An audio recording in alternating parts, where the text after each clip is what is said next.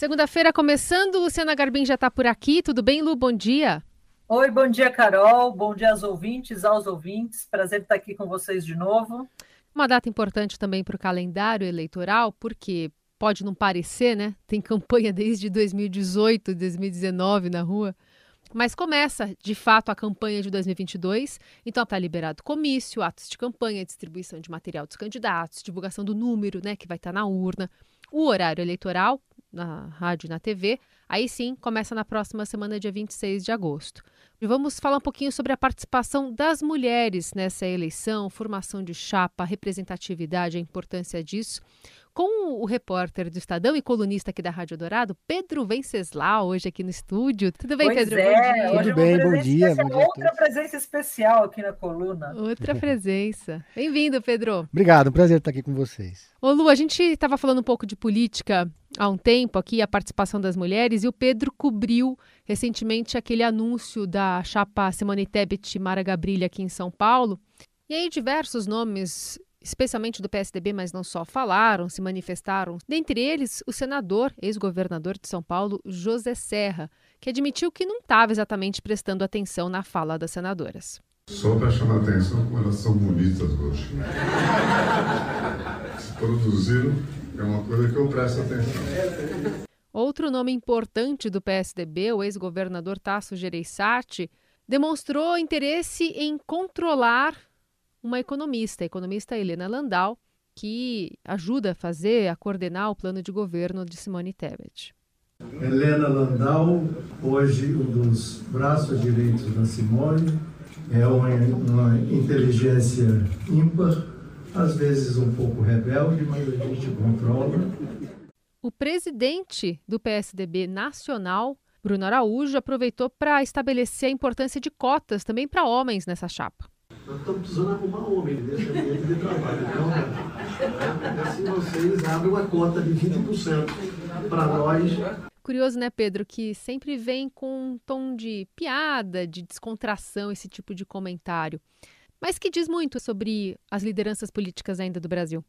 A cena era muito essa, né? As duas sentadas no centro e aqueles políticos todos, homens brancos, é, que são políticos há muitas décadas, em volta delas e fazendo discursos que, sem saber exatamente a dimensão do que eles estavam dizendo. A impressão que dá é que eles não, estavam, não entenderam o momento que nós estamos vivendo na política. Todos eles querendo tratar aquilo como um momento histórico, mas não conseguiram se conter. Né? Fazendo comentários, o Serra falou sobre a beleza, sobre estarem bem vestidas, o Tasso falou sobre a docilidade, enfim, foi um pior que o outro, mesmo quando eles tentaram ser engraçados. Né? E aí eu ficava observando muito é, como comportamento da, das duas, né, da Mara e da Simone, ali impassíveis, né? O que, que elas vão fazer numa situação como essa também, né?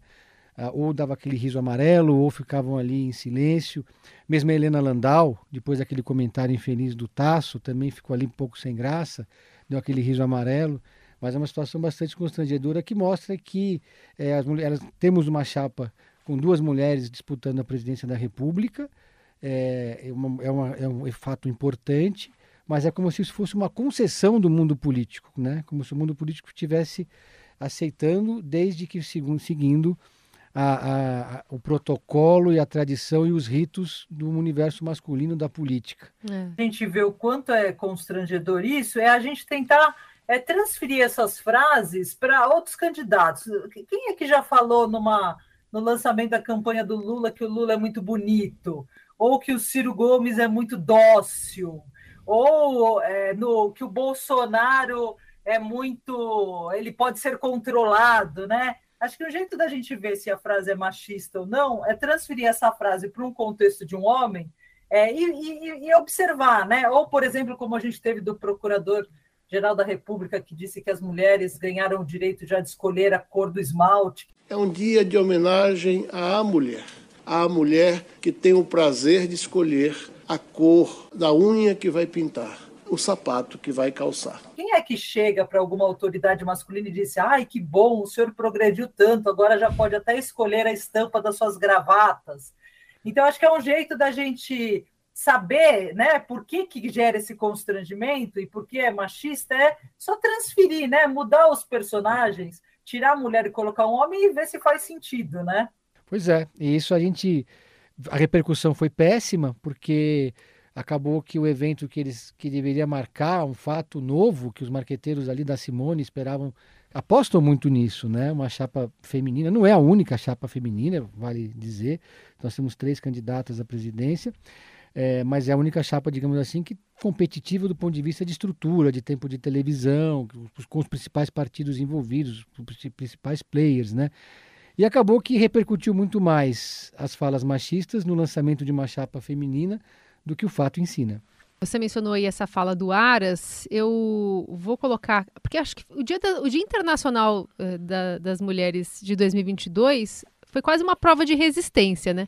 A gente teve o Aras tendo que se explicar por fazer esse, esse reforçar esse estereótipo aí de ligados a, a, ao gênero feminino, falando de cor da unha e tal. E a gente teve o presidente Bolsonaro também dizendo que a mulher estava praticamente integrada à sociedade. Lá naquele meu tempo é história. Ou a mulher era professora ou dona de casa. Dificilmente uma mulher fazia algo diferente disso.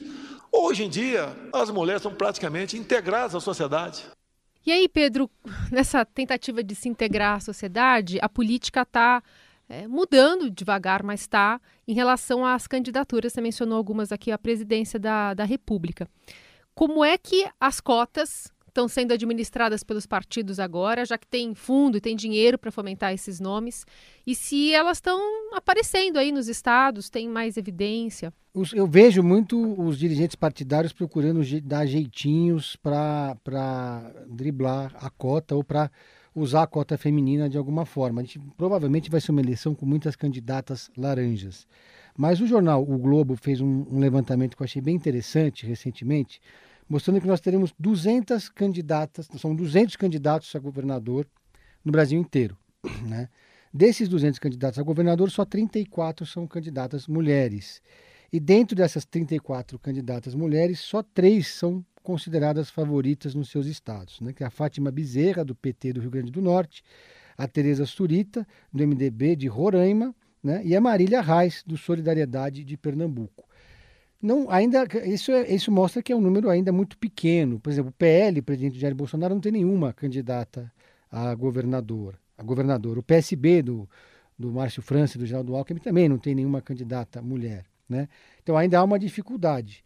E aí, é, eu fico vendo, por exemplo, aqui em São Paulo, a gente tem é, duas candidatas a vice, né, que é a Doris Alves, que é uma guarda municipal, é, foi é, trabalhava na administração, chefe de gabinete, mas foi guarda municipal a vida inteira, uma mulher negra, que é vice do Vinícius Poit, né? E temos também a Lúcia França, que é a esposa do Márcio França, que vai ser candidata a vice é, do, do, Fernando Haddad. Houve uma tentativa ali de. O Haddad queria muito que fosse a Marina, Marina Silva, mas não conseguiu. Agora, o Rodrigo Garcia passou quase toda a pré-campanha dizendo que gostaria muito que tivesse uma mulher de vice né? Não tem uma mulher de vice, não tem mulher no Senado, não tem mulher na suplência. Tem mulher na segunda suplência do Senado. Uma chapa 100% masculina. Aí o pessoal foi ali ver, porque já que não tem mulher na chapa, como é que vai conseguir os 30%? Uhum. Eles descobriram, depois de consultar o TSE, que eles podem pegar a verba de cota para mulheres na chapa do candidato a senador, porque a segunda suplente é mulher. Hum. Então, ali comemoraram muito isso, mas é também o famoso jeitinho brasileiro, né? Pois é, Pedro, e o que, que, você acha, assim, você que acompanha a área né, há tanto tempo, o que, que você acha que é, que é preciso fazer, né? Tanto para a gente é, reduzir essa subrepresentação feminina, como para a gente acabar com esse jeitinho brasileiro, para a gente realmente ter uma participação mais igualitária das mulheres na política? Olha, primeiro, Lu, eu acho que é, é preciso rever um pouco como funciona esse processo das cotas e ter uma fiscalização mais firme, né, e processos mais claros, rituais mais conhecidos, para evitar o jeitinho, para evitar candidaturas é, laranjas, né? E porque muitas vezes você o partido bota uma candidata de deputado estadual e aí coloca uh, essa candidata apenas para pegar o dinheiro da cota feminina, mas aí coloca um candidato a deputado federal que na verdade vai ser o beneficiário desse dinheiro. Então, primeiro era reformular e criar procedimentos para que efetivamente as candidaturas femininas tenham é, acesso a essa cota. A outra questão é que no Brasil os partidos políticos eles são quase que empresas. Tem alguns partidos políticos que uh, o presidente do partido morre, a mulher herda o partido, e é o caso, por exemplo, do PRTB, né? a viúva do Levi Fidelix hoje é dona do partido. Então não há nenhuma democracia interna, não, nenhum, não, não existem procedimentos que garantam espaços de fato para as mulheres na base da militância política hoje. Né? Então acho que dentro do, do, dos partidos é preciso criar esses mecanismos para que os partidos sejam se coloquem procurando é, espaços para as mulheres dentro da militância, dentro da ação no dia a dia da vida partidária, da, dos movimentos sociais, por exemplo, das entidades dos movimentos sociais, porque é lá que se formam as lideranças políticas. Então, é preciso ter espaço para as mulheres também nas entidades de base dos movimentos que, que, que, que, projetam as lideranças políticas. No movimento estudantil, no movimento sindical, no movimento social, no movimento de negros, é, em todos os movimentos é, identitários também é preciso que haja essa, essa, essa mobilização, né? porque não adianta você impor que o partido escolha uma candidata mulher, porque o partido vai ter que encontrar uma, uma, candidata mulher que seja um quadro político que tenha votos, que tenha liderança, que seja uma que seja representativa. E é uma cultura que vai mudando muito aos poucos também dentro do, do, dos partidos, dentro do Congresso e dentro dos movimentos sociais, né? Até porque para lançar a Simone Tebet foi quase um alinhamento de astros, né? Necessário para conseguir que o nome dela fosse viabilizado depois de muitas confusões ali de, de partidos que iam se, se juntar para esse chamado centrão. E no final das contas se deu essa candidatura muito tardia, mas na teoria o MDB paga, né, essa cota com a candidatura da, da Tebet. Paga, ainda com duas mulheres, eles vão. Inclusive, esse um, foi um dos argumentos usados nas negociações com a ala dissidente do MDB, né? Que você tem uma mulher como candidata a presidente, você hum. pega os 30% da cota, investe na candidatura presidencial e, digamos assim, libera o fundo partidário para eles gastarem com candidatos homens brancos em, em, em candidaturas para deputado federal e em outros cargos também. É. Lembrando que União Brasil, de última hora, de, de forma é. surpreendente, é. lançou a senadora Soraya. Foi uma candidatura que não era esperada, porque até o último momento Luciano Bivar seria o candidato. Mas é curioso, sempre você, a gente percebe que quando a campanha começa, todos os candidatos falam em, bus em buscar vice, perfil de vice, queremos uma mulher, etc. E tal. É. Mas na hora que a negociação afunila, nunca é uma mulher. Né? E mesmo o nome da Tebet, né? Muito tempo, ah, mas ia ser a, a, vice perfeita, né? Ela ficava até brava quando era é, questionada sobre isso, porque era isso, ah, era, era a vice do sonho de todo mundo. Agora, teve uma, só uma lembrança aqui que eu tive, eu fui naquele evento, que aliás custou 1 milhão e 200 mil reais, o pré-lançamento da candidatura do Bivar. Uhum. E o discurso do Moro, que aproveitou para lançar a esposa, candidata a deputada federal, era dizer, ela está aqui em São Paulo, eu estou em Curitiba e ela está representando as minhas ideias aqui em São Paulo, meus ideais. Quer dizer, ela é uma candidata mulher a deputada federal, mas que é, é apresentada como alguém que representa o marido que está disputando no outro estado. Olha, é. Então é difícil também quebrar um pouco esse machismo estrutural que às vezes está no discurso de políticos que são de outra geração é. e que não estão convivendo com isso, né? Na escola do meu filho, por exemplo, já não, já, já não é, existe uma, uma preocupação de de desconstruir o machismo desde o começo, mas essa geração não teve, né? Não teve. E aí, Pedro, eu até ia te perguntar assim, uma curiosidade, né? Porque, por exemplo, depois do Procurador-Geral da República, no Dia da Mulher, dizer que as mulheres têm o prazer de escolher a cor das unhas, o sapato que vão calçar, ele percebeu que ele tinha falado uma bobagem ali e aí se desculpou. Nessa, nessa, nesse evento, né, do lançamento da, da candidatura da senadora Simone Tebet, os tucanos que estavam ali, as, as personalidades, os políticos que estavam ali, depois eles perceberam que eles também tinham pisado na bola? Eles só perceberam quando a matéria subiu, Lu. é. E a matéria do Estadão que, que eu escrevi, foi, acho que foi a primeira que subiu com essa pegada, porque a gente, quando vai cobrir um evento como esse a quente, a gente pega ali o lead, sobe ali, a gente manda os flashes para Brode. E aí depois eu sentei para fazer a matéria e, e, e é, ouvindo, transcrevendo as falas, e aí ficava mais claro ainda aquilo que já tinha ficado evidente ali. Né? E, mas o pessoal saiu ali achando que não tinha falado nada demais. É. Pelo contrário, alguns ficaram realmente irritados comigo depois da, da reportagem, como se eu tivesse, pô, um momento histórico desse, como se fosse uma bobagem, como se fosse um detalhe. Agora, todas as mulheres que estavam ali presentes, as assessoras, é, elas ficaram visivelmente constrangidas e comentaram depois ali no final do evento, teve aquelas conversas, né, que quando acaba o pessoal vai tomar um café, foi o assunto entre os jornalistas, entre as colegas principalmente, ficaram muito indignadas, mas eles não perceberam. Eles só perceberam quando eles leram E acho que ainda assim não caiu a ficha, acham que estão pegando no pé deles. Sim, né? acho que é isso, né, é, Lu, que a gente fala aqui. Essa falta de sensibilidade de perceber que até fez algo errado.